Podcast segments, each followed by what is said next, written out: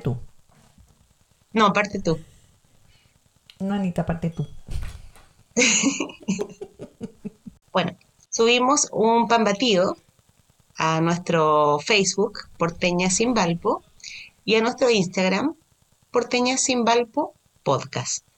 Tiene una corona que dice Valparaíso porque no es solo el rey de los panes, es nuestro rey. sí. Pan batido, nuestro rey. Y eso provocó una polémica impresionante porque empezaron a competir de distintas regiones pan francés y marraqueta. De hecho, un podcast amigo dijo, qué linda marraqueta. Eh, la pregunta es, ¿por qué provoca esa competencia el pan batido? Si estamos claros que el pan batido más crujiente es de Valparaíso. Yo recuerdo el pan batido, la colisa, que, no, también no, se ve tanto, eh, y nosotros le llamamos pan de mesa también al pan de hot dog, que yo no lo he escuchado fuera de Valparaíso, que se llama pan de mesa. No sé, estoy... Como, como todo pan. Bueno, me acordé ahora que dijiste el pan de mesa de mm. El Garbo. ¿Comiste hot dogs en el, Garbo que quedaba en frente, casi frente a la Plaza Victoria, que era famoso y después se incendió? Y ahí habían unos, como unos completos gigantes o hot dogs. Pero era como todos los 80, era como una vez cada 50 años. Vamos al Garbo y en la esquina quedaba el Plaza, que era una pastelería. El Plaza me acuerdo, me acuerdo perfecto del logo, que era como la silueta de una mujer así como muy acinturada con un vestido plato. Que y una bandeja. Verde, creo, celeste.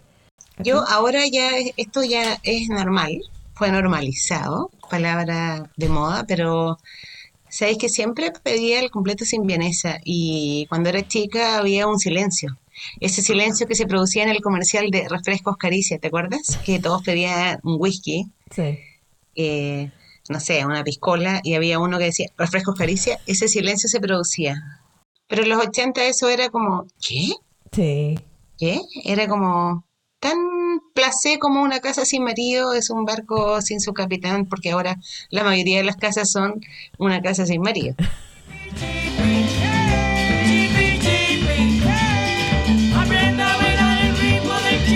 Oye, pero el pan batido, no sé por qué provoca eso, porque empieza los de Concepción.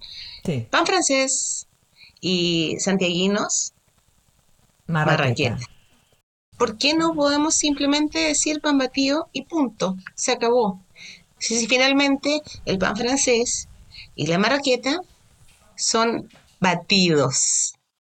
Eso sí que hay que decir que los viñamarinos también dicen pan batido a quienes también aceptamos en nuestro podcast.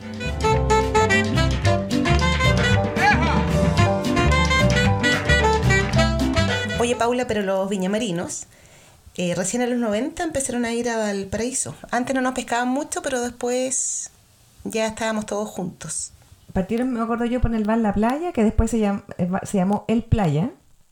Íbamos también, me acuerdo en esa época, la universidad al Flamingo Rose, que era un local de, no sé. Un prostíbulo. Dilo. ¿O no? Pipí. No, no sé si era un prostíbulo, borremos esto.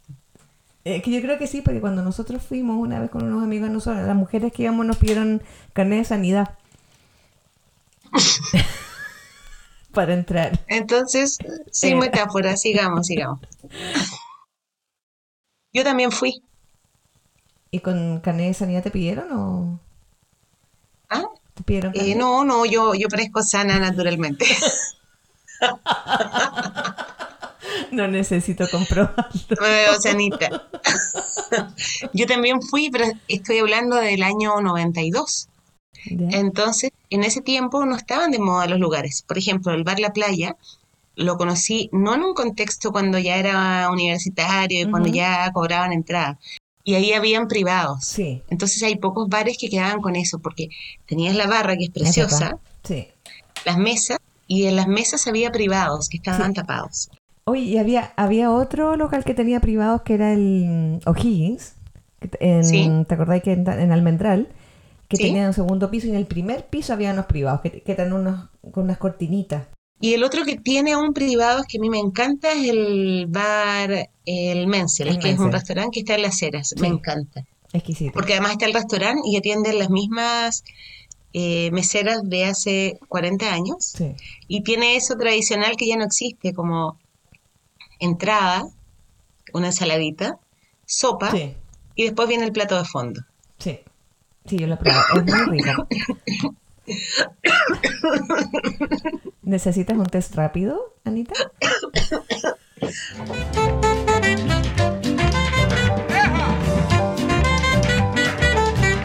Y en el Mensel hay dos cosas que me gustan. El restaurante, que ya lo conté, que además tiene las mesas del año 50 y las sillas, esas sillas como sónicas, verdaderas, no honderas, verdaderas. Pero al lado está el bar. Y ese bar tiene esos privados. Pero tiene algo que a mí me gusta mucho. Mm. Yo que me, me encantan los animales. Al lado hay una verdulería. Y en la verdulería del lado hay un gato gigante, blanco con colorín. Y ese gato. ¿Un, gato de verdad? No, vivo, no está, no, no está embalsamado. Y ese gato se llama ñoño. Y ñoño es un gato gigante. Y amo a ñoño porque además ñoño vive en la verdulería del lado del Mensel, pero se mete al bar. Entonces tú puedes entrar al bar y está ñoño ahí. Está ñoño ahí. Está en la barra, está en la bodega y, después se va a la verdulería. Es, entonces es como un gato compartido, eso me encanta. Oye, y me acordé que cerca de, ese, del Mensel, estaba el, surcidor japonés. ¿Te acordás que hoy día vimos una foto que aparecía en el cartel que tienen en la calle, en Pedro Montt, era un perro que le había sacado un pedazo de, de tela de pantalón a su dueño y estaba como con unas lágrimas y el dueño le decía, no te preocupes, aquí me lo dejarán impeque. Y decía surcidor, invisible. Amo ese peque. Yo creo que debería volver. Sí, pero era impeque sin K, porque ahora hay como unas marcas que usan el impeque con K, pero este es con Q. Diría que son más que marcas como generación, una generación que todo lo pone con K. Sí, puede ser. Pero sí, impeque. Sí. Igual quita glamour, o sea, me gusta, pero como que te echáis el carnet encima. Me, te quedó impeque. y surcidor, eso también, pues yo creo que yo no sé si ya sé. Pero sabes que yo todavía recurro a los surcidores. Un día decía surcidor japonés y fui, mandé una polera regalona que tenía que creo que me costó el surcido más caro que la polera. Y cuando la fui a buscar, no voy a decir el local para no funarlo porque no me gustan las funas, pero sabéis que sentí que lo podría haber hecho yo. Ah. Nada, era surcidor. No era japonés. Chileno. No, se notaba todo. Era impresionante, se notaba todo y cobraban como cinco lucas por hoyo. Pero bueno, sí, eso era. Pero sí, es verdad, Pero son hoyos. queríamos hablar de prostíbulo. Oye, Oye, Pau.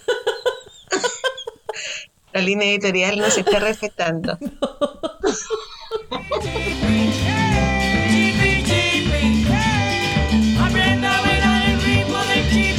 me acordé? Porque ya que estamos en ese barrio, es decir, las eras entre Pedromón e Independencia, ahí había un lugar que a mí me llamaba mucho la atención cuando era chica porque arreglaban paraguas y ah, muñecas, esas muñecas terroríficas que, ¿te acuerdas cuando éramos chicas teníamos esas muñecas que cerraban los ojos, que las echabas para atrás y además tenían como un, en el, como en el, en el pecho tenían una... Como una bocina. Como una bocina llena de hoyos, que es igual a las cosas que como parece como eso que uno pone en la ducha para que no se te caigan los pelos. Sí, sí, sí. Igual. Un, coladorcito. Sí, que ah, ah, ah, puede ser como flipper, hacían como Bueno, ahí arreglaban paraguas y muñecas. Ah, pero imagínate arreglar paraguas. Y era un lugar muy pequeñito que trabajaba una señora. Chiquitito, precioso. Uy, no me acuerdo, pero sí, al lado, entonces tiene que haber estado al lado de, Magaña, donde sí comprábamos nuestras salidas de cancha. ¿Y te acuerdas de las salidas de cancha de ese tiempo que eran todas como de una lycra rara? Sí. Que uno quedaba como pegada. Sí, no, no, uno transpiraba bien con eso. Pero había algo como bonito porque Esto es antes que llegara la invasión a vidas que todos deseábamos, pero todos teníamos la misma salida de cancha. Ahora, casi todas las salidas de cancha las comprábamos en Victoria, en Lues Sport. Sí, verdad, también. Y Lues Sport en, en algún momento creo que eran los únicos que vendían topper, pero topper antes de que las topper estuvieran de moda. Estoy hablando con una topper era, ¿qué es topper? ¿Ya? Sí. Pero ah, Magaña vendía zapatillas Spoga. Oh, ¿Te acuerdas de marca Spoga? Sí. Oye, pero me acordé lo de la salida de cancha, que siempre están estas discusiones buzo versus salida de cancha. Salida de cancha tiene una lógica total. Hablemos de eso. Encuentro que es un tema país. Sí. Actual. Por eso estamos como estamos. sí, porque exactamente, porque de hecho esto no es libertad, esto yo diría que es libertinaje. Ya, o sea, no, no, no puede llamar las cosas. De hecho, la gente que tiene el poder nunca ha dicho salida de cancha. Es que hablemosles a ellos, Anita. Hablemosles a ellos. están escuchando. Pero si esto es un podcast influyente. Que queremos que se diga salida de cancha, las cosas como son. Salida de cancha. Punto. ¿Y por qué salida de cancha? Porque cuando éramos chicas, tú hablaste de las mallas, ¿qué es lo que pasaba? Cuando yo estaba en el colegio, iba con la malla. Debo decir que la malla era lo más incómodo del mundo. Horrible. Apretado, te apretaba sacarse por todas partes, por todas las esquinas del cuerpo, llamémoslo así. Entonces tú hacías gimnasia y había que sacarse la salida de cancha. ¿Y dónde hacía gimnasia? En la cancha. Por lo tanto, la salida de cancha que lo que era era solamente como una ropa que uno se ponía para antes de entrar a la cancha de transición. y salir de la cancha. Fin. Salida de cancha. Así Y hacías, las mujeres hacíamos con malla, esa malla negra prieta, prieta, prieta, y los hombres hacían con, chor. y polera. Que siempre todos debíamos estar con chor y polera, digámoslo. Esto también es un tema clave. Todos debíamos usar chor y polera, porque un hombre con malla, creo que solo lo experimentaron los bailarines de Rafael Carrá. pero un hombre con malla, no, eso deberían saber lo que se siente. Los partos y las mallas, por igual. Yo odiaba las mallas, lo odiaba.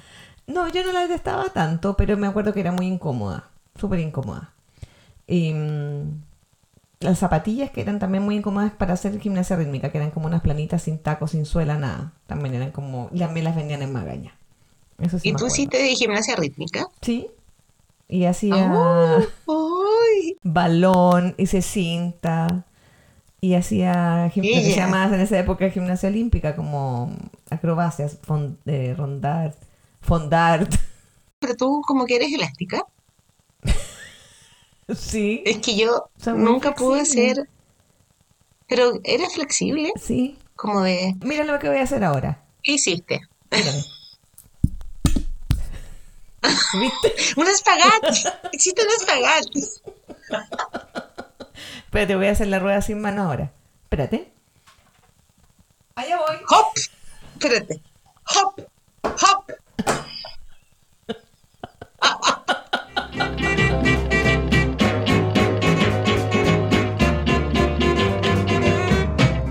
Oye, pero ahora que hablamos del colegio me acordé de otra palabra que tampoco se usa fuera de Valparaíso, creo, que es el delantal del colegio que le decíamos capa. No, el, delantal era de las mujeres y de los hombres era la, capa. Alias cotona. Nunca he entendido cotona. Cotona será por algodón y son todas con plástica. Sí. No tiene sentido la cotona. Ya me acuerdo que había compañeros míos que tenían eh, capa como abierta adelante, como un delantal de dentista, por ejemplo, no sé, blanco, y había otros que tenían completo, que era un overol con pantalón y... El buzo. No. Buzo, te acabas de equivocar. No. En Valparaíso se llama buzo. No. ¿U overol? No, no era, no era un buzo porque era de tela de cotona, pues era de tela de capa. No me acuerdo cómo Yo encontraba acá en el overol, protegida completo. Pero había compañeros que a veces le empezaba a quedar chiquitito y... ya sé a lo que te refieres.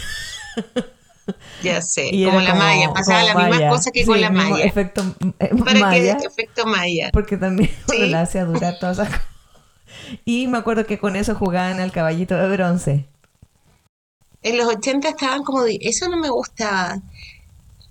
cuando yo era chica, porque estaban tan divididos los roles de hombres juegan el caballito de bronce, mujeres no. Y yo como vivía en un barrio. Sí, las mujeres al elástico y al luche, y los hombres yo creo que se morían de ganas de jugar al elástico, porque el elástico igual era muy entretenido. Si no jugaban, igual era entretenido. Sí. Y como uno va pasando las etapas y, y levantaba la pata así como hop, hop, hop. Las niñas jugábamos al elástico, al luche, también jugábamos todos estos juegos como con aplauso. Sem, sem, sem, me su. me subo a la mesa, tomo más madera, mi mamá me pega, mi yo le pego a ella. también. Pero mira la letra. Mi mamá me pega, mi papá también. Yo le pego a ella. Eh, sí, en, mi versión ese yo le pego a ella. Había otro que era de. Mm, que, había un círculo que. ¿Cómo se llama? Que, banderita. Banderita 1, 2, 3. Que te para en la parte tenía que correr las dos niñas. Sí. Al lado, en sentido contrario, hasta agarrar el pañuelo. Eh, la pinta, pero había, pero me acuerdo que yo creo que debe haber sido como en sexto básico que empezamos con los primeros juegos como mixtos, en que el como de más alta tensión era beso ya patada. Sé cuál viene. No, beso patada era increíble. Beso patada. Y que era muy triste cuando uno le pedían patada en vez de beso. Porque no, me, me pasó, tengo que decirlo, me pasó. Con toda la intención. Me pasó patada. Igual, como tan violento, beso o patada. ¿Cómo? El otro día escuché que alguien posteó, creo que en Facebook, y salieron los payasos españoles, pero acá lo cantaban, creo que en Conejito TV. Una canción, lo tienes que haber visto. Era eh, lunes antes de almorzar. Una niña fue a jugar, pero no pudo jugar porque tenía que planchar. Ah, Así planchaba, así, así. Y, eso seguía lunes, martes, miércoles, jueves. La niña planchaba, lavaba, eh, hacía aseo, barría. barría y niños y niñas cantando felices, así como ya el, subconsciente de niña, niña, niña barre, niña lava, niña plancha. Nunca fue niños. No. No. No, o alguna otra actividad bonita, podría haber sido niña eh, escribe una carta o redacta un, no sé, un libro, ¿cachai? Como... Diseña una casa. Por ejemplo. reportea. Hace un podcast. no, todo doméstico. Todo doméstico. Y, uno la cantaba, la cantábamos como robot. ¿Pero qué hay del, de cuántos panes en el horno? No, 21 panes en el horno era horrible. Yo recuerdo que lo cantábamos sin saber nada. No sé quién nos enseñó eso, ah, pero muchos años después yo me di cuenta, como 10 años después, o sea, hace como 10 años, como que un día me acuerdo de esos juegos de niño y me doy cuenta que los tenía acá, que por suerte no los internalicé y eran tremendos. Y a Serrina Serrán, los maderos de San Juan piden pan, no les dan, piden queso y les cortan el pescuezo. Todo era como violento. No creo que los niños ahora, por suerte, jueguen a eso, porque todo tenía un contenido violento. Sí, y el mi, amarillo se puso mi papá cuando me, le mostré la nota de este mes, me pegó, me cacheteó, me tiró por el balcón y al caer sobre un guatón, el guatón se reventó. Ahí tenía violencia y bullying. Exacto. Bueno, pero esos eran algunos de los juegos. Había otros que eran como bastante más amables. Eh, no sé, por la, todos los que tenían que ver la pinta. la pinta la escondía era lo único que salvaba y los países. Sí, sí. Y supongo que debemos haber dicho, o sea, tendríamos que recordarlo, pero supongo que en ese tiempo jugar a los países, no sé si decíamos ni Cuba ni Rusia, supongo, supongo que no. no, no me acuerdo que hayan estado. No, ha estado siempre como Argentina, Perú, Bolivia. Algo así. Es como cuando jugábamos al bachillerato, que siempre la di país, Dinamarca, animal, dromedario, y era Dinamarca o Damasco. Nunca supimos, pero sabíamos que era Damasco, Damasco o Dinamarca. Y ahí todo 50 y dromedario. por repetido.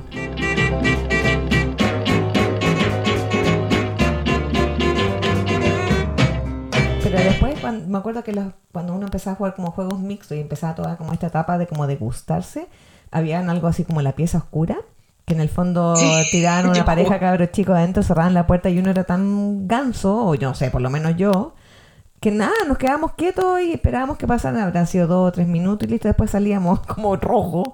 Pero, no había pero sí, finalmente la pieza oscura era como la escondida, pero con luz apagada. Bueno, y con una pareja, pues Anita. Sí.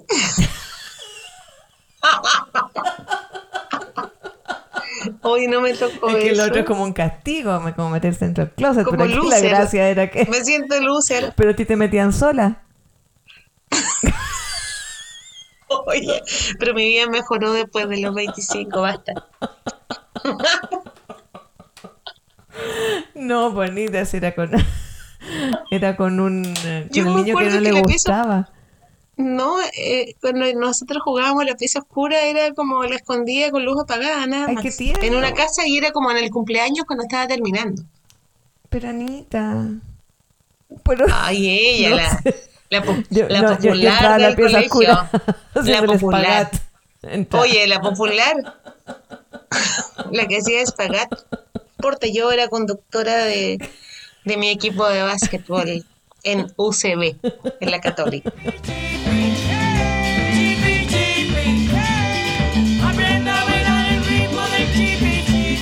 Yo jugaba en la Católica de Valparaíso y toda la vida ahí teníamos partidos que eran o en el Orompeya, en el Sierra Esperanza, o en el Deportivo de Playa Ancha, pero normalmente eran en el, en el Fortín Prat. Ah, ya. Y además yo pasaba las tardes completas en el Fortín Prat. Y en la noche tenía suerte porque tenía muchos amigos del barrio con hermanos más grandes que eran basquetbolistas y me dejaban a ver, ir a ver a la Di Mayor. En el Fortín Prat no solamente se jugaban esos partidos que los transmitían en vivo, y me, acuerdo que mi hermano iba al Fortín Prat, entonces nosotros lo veíamos de la casa, de la tele, y él se cruzaba por detrás de la cámara cuando entrevistaban gente, entonces nosotros lo veíamos en la casa y él nos hacía señas y se ponía como una salida cancha amarilla, bien fuerte. Entonces estaba el señor hablando y mi hermano pasaba por atrás y nosotros en la casa, ¡ah, y después nada, pues llegaba a la casa y era como muy ridículo porque... Llegaba a la casa y era, a tomar once, a tomar once, ya, vaya a acostarse. Se acabó su minuto de fama. Y lo otro que era muy entretenido de ver, eh, que llegaban varios espectáculos a Valparaíso y que los daban ahí. Me acuerdo de los bochincheros, cuando descubrí que Chanchita Pig no era ni Chanchita, ni Piggy, ni era una mujer, que era un enano. El que estaba dentro del disfraz. Sí. Y me acuerdo también de los Titanes del Ring, que veíamos a todos los señores que actuaban ahí. Mr. Chile, La Momia. Sí. Em, el Caballero Rojo. Sí. Y, pasaban por la, por la plaza, andaban dando vueltas. Bueno, Mr. Chile creo que vivía en Valparaíso. Hay que averiguarlo eso, por favor. No, no vayan a hacer imputaciones graves, falsas. unos desmentidos, sería terrible tener un desmentido en el tercer episodio. Y los bonchincheros, lo que me acuerdo de los bonchincheros, además de las chanchitas pi, eran que eran muy bruscos. Entonces, cuando uno, un niñito ganaba, ¿cómo se llamaba el bochinchero? El... Memo, tío Memo. Tío Memo. Que usaba una salida de cancha días amarilla con, azulino y a veces una Haddad. Haddad. Sí. Y decía, ganó este amiguito. Ay, le dislocaba el brazo al cabrón chico.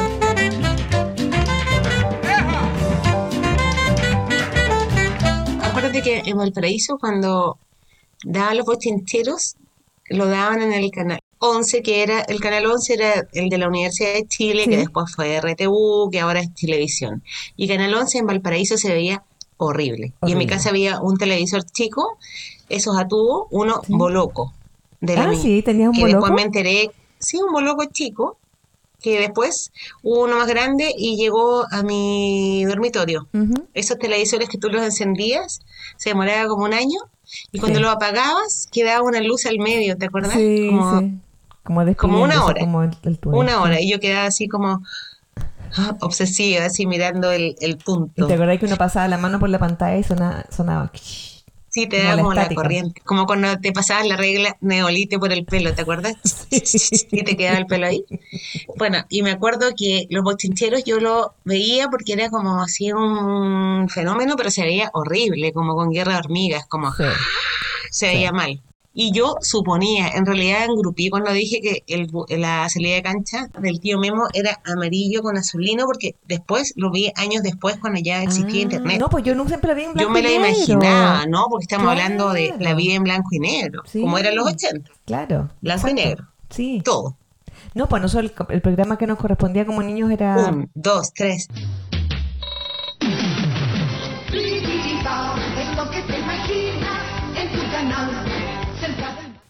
Me encanta que ahora tengamos efectos especiales en nuestro podcast. No, y antes que no había esa como segmento, era como tía, eran como programas sueltos, como tía Patricia, un rato. Después los monos, Sam, el rey del judo y bueno, Candy, el Centella, Batman. Oye, tengo que contar algo de tía Patricia. ¿Mm? Porque tía Patricia siempre estuvo en el canal nacional.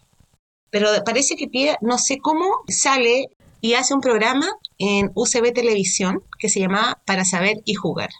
¿Ya? Bueno, tenía una amiga en el colegio. Parece que mi amiga la invitan, estoy tratando de recordar. Voy a hacer como música de mujer biónica. Eso era para escuchar. Y yo hoy, sí, era para escuchar, pero hagamos para escuchar para recordar. ¿Ya? Entonces, vamos a para saber y jugar de la tía Patricia y está mi amiga, la Marcela y yo. Es más, me acuerdo, esto ya es conocimientos inútiles de grandes historias que terminan hechos insignificantes. Estaba con un, mi chaleco favorito en ese tiempo, celeste, celeste ochentero, de Dunova. ¿Hace cuántos años que no escuchaba la palabra Dunova? Claro. Me lo habían comprado eso y como un, un chaleco o suéter celeste y una chaleca igual, con botones celeste, que lo habían, me lo habían comprado en la calle Condel en el Quisco. Por supuesto que era una oferta. Bueno, y con mi diadora. entonces, y mis pantalones baggy del mercado persa. me acuerdo. Bueno, vamos a la tía Patricia y cuando, y como, y, y como había un curso invitado, a nosotros nos llevan al escenario. esto es 1982 y nos sientan ahí y yo tiritaba. Ah, yo tiritando. Pero tía Patricia era como, La, mamá que todos queríamos tener, ella era muy amorosa, me acuerdo como bien cálida, ¿o no? Sí, era amorosa y era bonita y nunca voy a olvidar que estaba con unas botas vaqueras blancas que estaban de moda ese ah, año. 82, debe haber sido 81. Bueno, en ese tiempo recién habían llegado los videos. Y un tío de esta compañera de colegio tenía una cámara eh, Betamax. Sí, sí. Deja hacer el ruido del carnet.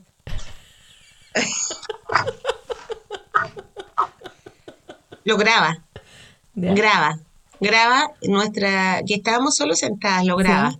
Y cuando lo vamos a ver varias semanas después, yo me entero que esto fue grabado.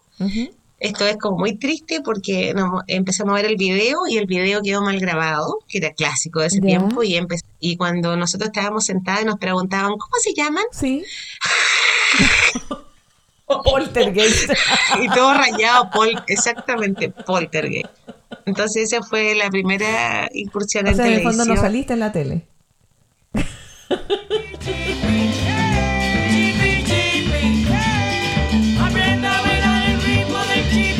pero estaba el buzón. No, pues si el buzón era de Santiago.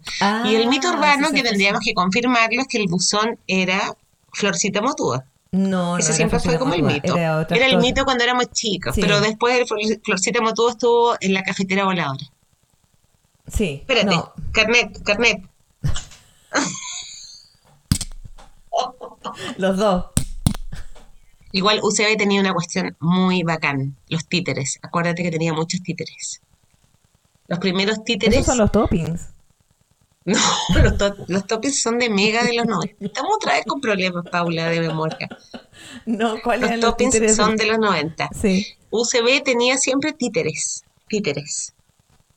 ¿En qué y de ahí yo saqué mis títeres que hablamos en el episodio 2, que es algo muy importante del episodio Cuando yo hacía títeres con mis amigos, esos títeres ah, vienen de esa época. El año 79, en Valparaíso, se hizo un taller de títeres. Y esos titiriteros, recuerdo el nombre, Jaime Morán, creo. Creo, no, no puedo decir recuerdo creo al mismo tiempo. A lo mejor no es. Creo y recuerdo. no es cierto y si es cierto no me acuerdo. Bueno, hicieron un taller de títeres y mi mamá, que es seca de manualidades, nos llevó, nos llevó. Yo tenía seis años, no cachaba nada, pero hicimos muchos títeres. Incluso hicimos después, años después, uno de esos títeres que los tallábamos como de con material de esponja. Uno de esos fue Miguelo. Y cuando Hiciste yo un corpóreo. Hiciste un corpóreo. unos corpóreos. Es que mi familia es manualidades, todos. Y eran tallados en esponja. Sí, qué difícil. Y eran bacanes y tomamos un curso de títeres y esos títeres del año 78, 79 fueron guardados en un closet y yo los reavivé en la 88 y hacíamos títeres, esos títeres que hacíamos. Pero como Frankenstein. como mis guaguitas, las que tenía en el patio y que, que mutaron en los humanos. Pero como lo reavive. Lo, revive, igual que a, Ya, los exhumé, ya, los exhumé. Eso sí que me acuerdo que la esponja, porque era, como eran de esponja y pintados, ya no tenían las facciones tan definidas. No, no, no solo las facciones definidas, sino que en algún momento como tuvieron hongos, como las esponjas.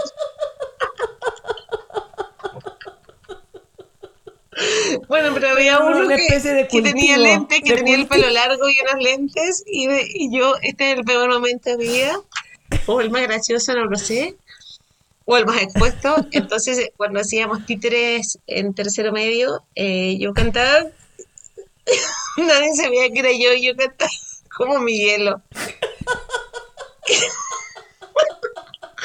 Qué mala onda. Pero mira Pero no había ningún compañero que hiciera Encuentro que. Pero Anita. O sea, yo creo que. Pero eso. ¿Pero ¿Cómo te iban a meter porque lo puedo decir ahora? Pero ¿cómo te iban a meter en la pieza oscura si hacía la voz de Miguel? ¿Qué niñita iba a querer entrar a la pieza oscura con Miguel o qué miedo? Pero si aquí, ¿por qué también la pieza oscura es del 82 y Miguel fue el 89? Pues. Oye, si no me ha ido tan mal en la vida.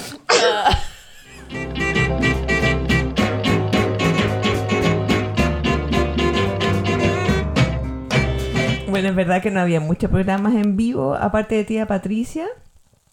No, no me acuerdo otro programa en vivo porque Pipiripao llegó después con el fantasma. Hoy el fantasma. ¿Habrá sido el mismo que, el buzón? ¿Florcita Motúa? Creo. Florcita, si nos estás escuchando, puedes llamar. Florcita ahora es un honorable diputado. ¿Sabes que encuentro que el fantasma debería ser como nuestro entrevistado, nuestro primer entrevistado? Imagínate el golpe noticioso habla el fantasma de Pipiripao. Personajes influyentes. Busquémoslo. Démonos esa tarea. Igual debe ser difícil si es un fantasma. ¿Cómo abordarlo? Quizás no quiera aparecer. Además, si hacemos una entrevista en vivo, vamos a salir solo a las 12. no va a aparecer.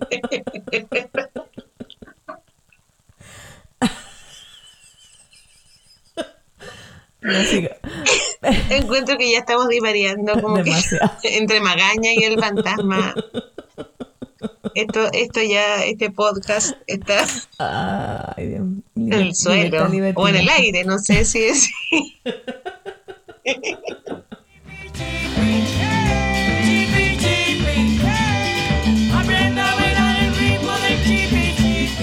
Que la tecnología que teníamos era muy precaria. Me acuerdo, no sé, ahora si una lavadora que era de esas como redondas, gordas como que tenían, que no tenían centrífuga, que había que comprar la centrífuga aparte.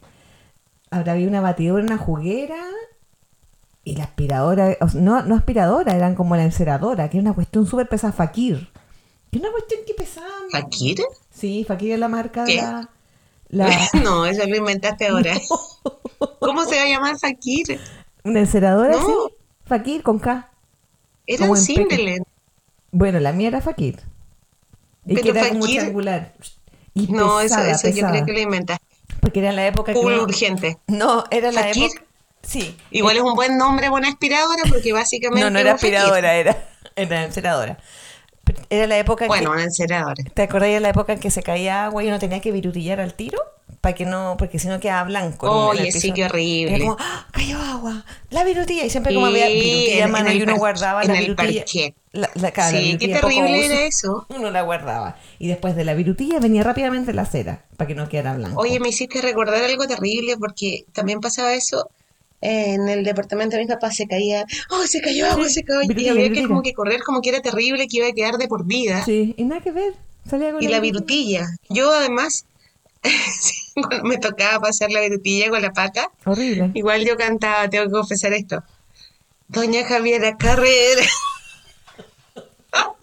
bailaba, bailaba, no sé, ese era el movimiento. O sea, además de, Miguel, además de Miguel eran los, eran los cuatro cuartos. No, ¿para qué vamos a hablar de los cuatro? Cuando salió la revista veía ese, ese disco cuadrado, en mi casa estaba. ¿Qué? Acuérdate que la revista Bea regalaba un disco. Y ese disco era un disco de la revista Bea que tuvo como varias versiones. Una fue como los cuatro cuartos, que cantaban como Cesó. Mm, sí, sí. Muy de los El tronar de cañón. no, tú estás confundiendo los, no, tú estás confundiendo los cuatro cuartos con los vasos quincheros, para variar. No, los vasos quincheros yo sé quiénes son. No, los cuatro cuartos no eran de. Oye, Benjamín McKenna. No eran cuatro. Sí, pero los ¿Tú cuatro. te llamas Paula McKenna, dilo.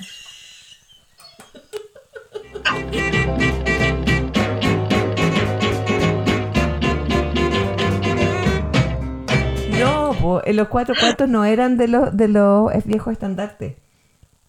Me molesta mucho que me estés como ninguneando, editando en vivo. Mujer, mujer del espagat. La mujer espagat. Bueno, vamos a averiguar cuál, cuál, cuáles son. Pero los cuatro cuartos. Tú eres la mujer espagat y yo era la mujer alero en básquetbol. los cuatro cuartos eran de los hermanos, estaban los hermanos Dubachel. Uy, los hermanos Dubachel. Pero si lo, yo me metí varias veces en la pieza oscura con ella.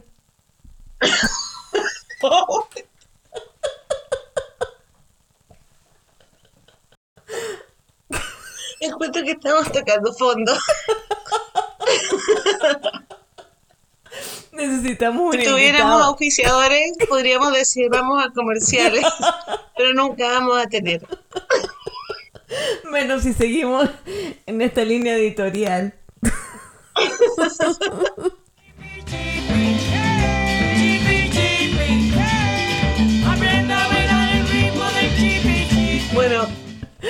retomar, el, el punto es, es, es, menos profundo. La revista Bea de ese tiempo regalaba discos, cuando tú comprabas la revista, unos discos cuadrados. Uno de ellos venían como puras canciones Pero como militares. Entre, eran discos para poner en el tocadiscos. Y ahora es como lo máximo tener uno como ¿Sí? lo máximo en ese tiempo era como básico. Era un básico de la casa como una polera blanca, un básico. Entonces, en vez de ser redondos, eran como de una calidad, eran ultra plásticos y eran cuadrados. Pero ¿qué pasa cuando Yo recuerdo que a mi casa llegaron dos. Uno, de revista Bella venían como solo marchas, o sea, muy típico de dictadura. Sí. Ahí venían los viejos estandartes que me lo sé de memoria porque fui criada en dictadura igual que tú. Tan, tan, y, en, y otra versión venía el bailongo. y yo gané en el colegio un concurso de bailongo. ya, pregunta, trivia, ¿qué es el bailongo? Defínelo. Ya, el bailongo ¿Qué es el bailongo? a ver si un, un, baile... a ver, a ver si la señora Espagat sabe qué es el bailongo. El baile inventado por Don Francisco, de haber sido el año 83 83, 84, que se bailaba con camisa o, tal vez 82. Con camisa, con camisa escocesa se bailaba con camisa escocesa y No, eso ya es ficción, eso es una ficción ya. Te lo puedo probar. pero ¿por qué con camisa cuadro? No tengo idea. No sé. Eso es como de vaquero, ¿no? Eso, eso es como de, de bonanza. No, está mezclando el bailongo con bonanza. no. El cut No, bueno, eh, me acuerdo perfectamente. Le mataré, Catray. Le juro que le mataré. El bailongo. Longo, el, bailongo es un baile popular. Una letra pero profunda. que da cuenta de la realidad nacional. Yo les quiero presentar la tremenda novedad. Es muy sí, fácil de, de canción de el bailongo popular. No, ¿viste? Ahí está, ahí está la Ahí está el mensaje de Don Francisco. Es, un baile popular. Oye, eso debía haber estado elevado. A lo mejor Don Francisco la llevaba. Es, no es un baile popular.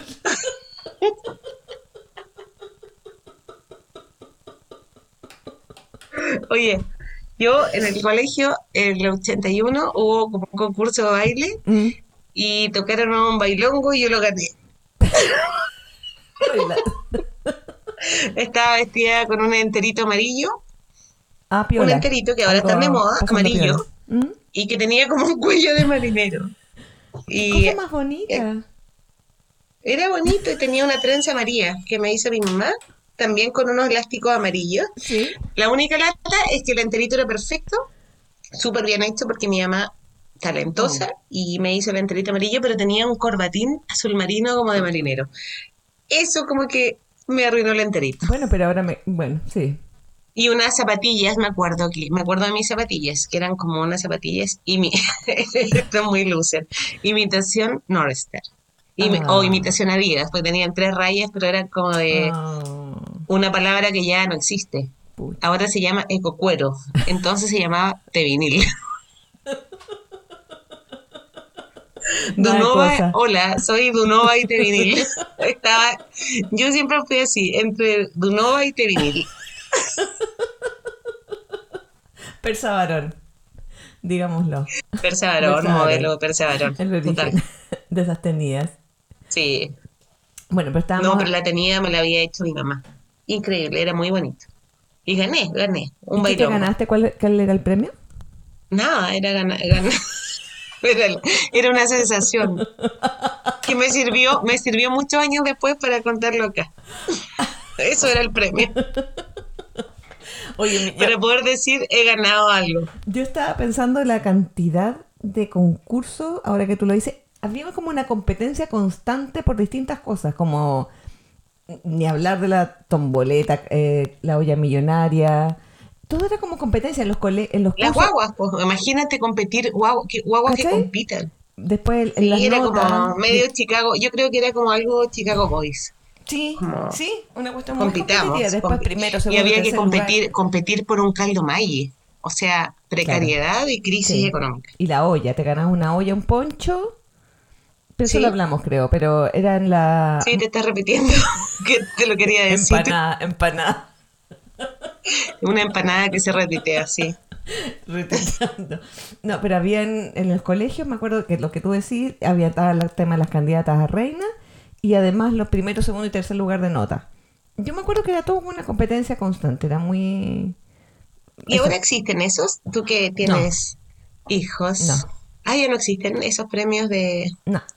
Eh, mira, y se mantuvo el, de mejor compañero, que es un, un, tema que... Lo que tú nunca ganaste. Que nunca gané. no. no tenía tiempo a hacer mi campaña, yo creo. Em, Pero el mejor compañero no se hace campaña, era, era como espontáneo, ¿sí? Ah. Debería ser como espontáneo. si yo tampoco gané nada. No, pero una vez tuve premio de rendimiento. Pero fuiste mejor compañera, estoy segura. No, tampoco, no, nada, no fui nada. no fui nadie. No, pero una vez gané premio de rendimiento, entonces quería, eh, entre muchos, muchos ganamos, porque ah, era de, tenía promedio 6-2 hacia arriba. Entonces quise dar una sorpresa a mi familia de que había ganado el premio, entonces no les dije. Y ese año ganaron muchos el premio del rendimiento, eran como 20. Ah. Entonces no avisé nada y no se dieron cuenta de la ceremonia. Y no te felicitaron. Yo sí, gané, no, o sea, como que yo tuve que, como que mostrar el material, que era como un diploma de, de papel maché, prácticamente, premio de rendimiento. Pero no avisé por sorpresa, pero es que justo como que ese, ese año como que el primer rendimiento no eran cinco personas, eran como 25 30. Entonces yo fui una más. Todo el curso ganó. No, quieres mala. No, entre tres cursos que éramos como 100, como 25 ganamos el primer ah, rendimiento. bien, entonces. Ah. Pero bueno, nadie se dio cuenta, entonces fue una gran historia que terminaron hechos insignificantes, básicamente. Pero, Pero, encuentro que todas esas cosas me, me, sirvieron ahora, el año 2020, después que estoy encerrada cuatro meses, al igual que tú, son muy útiles. y todos quieren saber esto.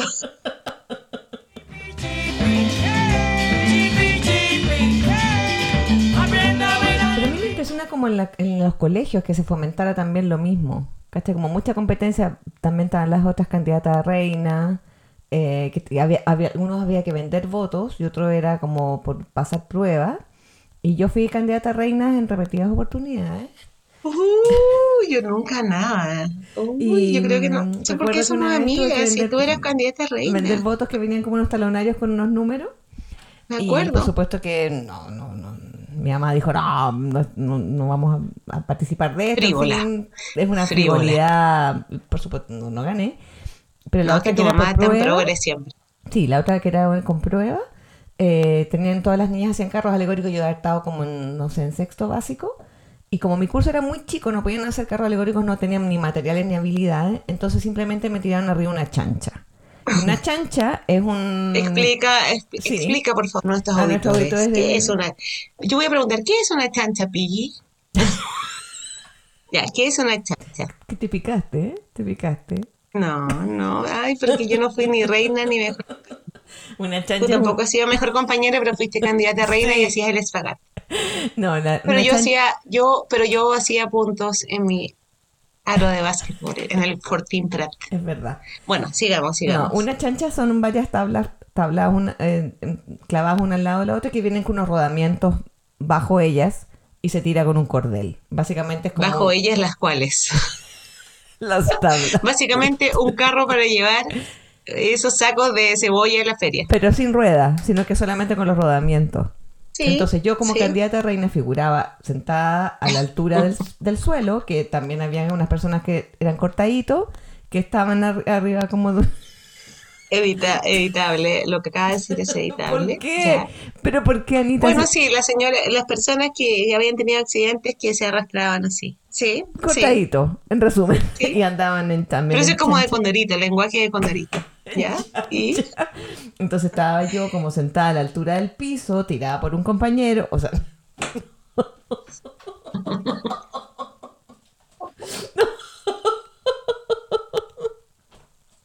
Mi mamá, ¿qué va a pensar mí? Encerrada, con cuatro cuartos, con hermanos Lo importante es que tu mamá ni mi mamá tengan Spotify. Eso es lo importante. Voy a, voy a partir de nuevo. Entonces estaba esta chancha, que era esta plataforma de hecha de madera con estos rodamientos, y yo figuraba sentada a la altura del piso y un compañero iba retirando una cuerda y él además iba prendiendo como unos fuegos artificiales en el camino, como uno de estos volcancitos. Entonces además el pobre iba como caminando rápido, prendiendo los volcancitos para que tiraran su eh, eh, estrellita. Y yo iba en esta chancha, esa fue la única vez, y me dio mucha vergüenza, pero nada, tenía que... ¿Y ganaste? ¿Qué iba a ganar? Por, por supuesto que no. No. Porque los ¿Y cómo estaba vestida? No me acuerdo, era como de, no sé, al país Italia, de haber estado vestida como italiana, y, pero las niñas que estaban en cuarto medio salían de adentro como de unas tortas, de unas botellas, ¿cachai? Como muy producida, y yo figuraba en esta chancha, por supuesto que no gané nada. Pero igual encuentro importante como para la vida haber sido candidata a reina. Sí, no, como candidata a reina, como que la palabra es reina. Reina. Mi reina. Salí última, me regalaron un... Yo creo que en adelante yo te voy a decir reina. La reina del espacio. Reina, la reina. Yo no conocí, no tenía ninguna amiga hasta ahora, me entero de que fue candidata a reina. Sí, pero no gané. Creo que voy a empezar a preguntar. Bueno, y también podrías preguntar acerca de ser mejor compañero, porque eso es un tema que a mí me tiene muy complicada a esta altura de mi vida. Ya no fui. Ya no fui. ¿Pero por qué te Porque Yo creo que eso hay que preguntárselo al fantasma de Pipiripao. Él podría responder. Él seguramente te vio en todos los 80 en la quinta región, te observó, miró tu comportamiento y él lo sabe. Tenemos que ubicarlo. ¿Qué será él? Ya, busquémoslo. Me parece buena idea. Busquémoslo. Y también quiero preguntar. En subsidio a Nicolini. Pero el fantasma es, yo encuentro que es un golpe noticioso. Habla el fantasma de Pipiripao en. Al final, rompe el silencio. sin Valparaíso. Rompe el silencio en Porteña sin Valparaíso. Rompe el silencio. Sí. Rompe el silencio y la manta y la sábana. Pero a lo mejor si levantamos la sábana, ¿en qué estar ahora? Yo encuentro que hay que dejar, hay cosas que hay que, hay situaciones en que hay que dejar la sábana tal como está. Exacto, estoy de acuerdo. Tal como está. Es más, dejaría este capítulo tal como está. Hasta acá. Porque encuentro que vamos puesta abajo. en chancha. En la chancha, cerro abajo.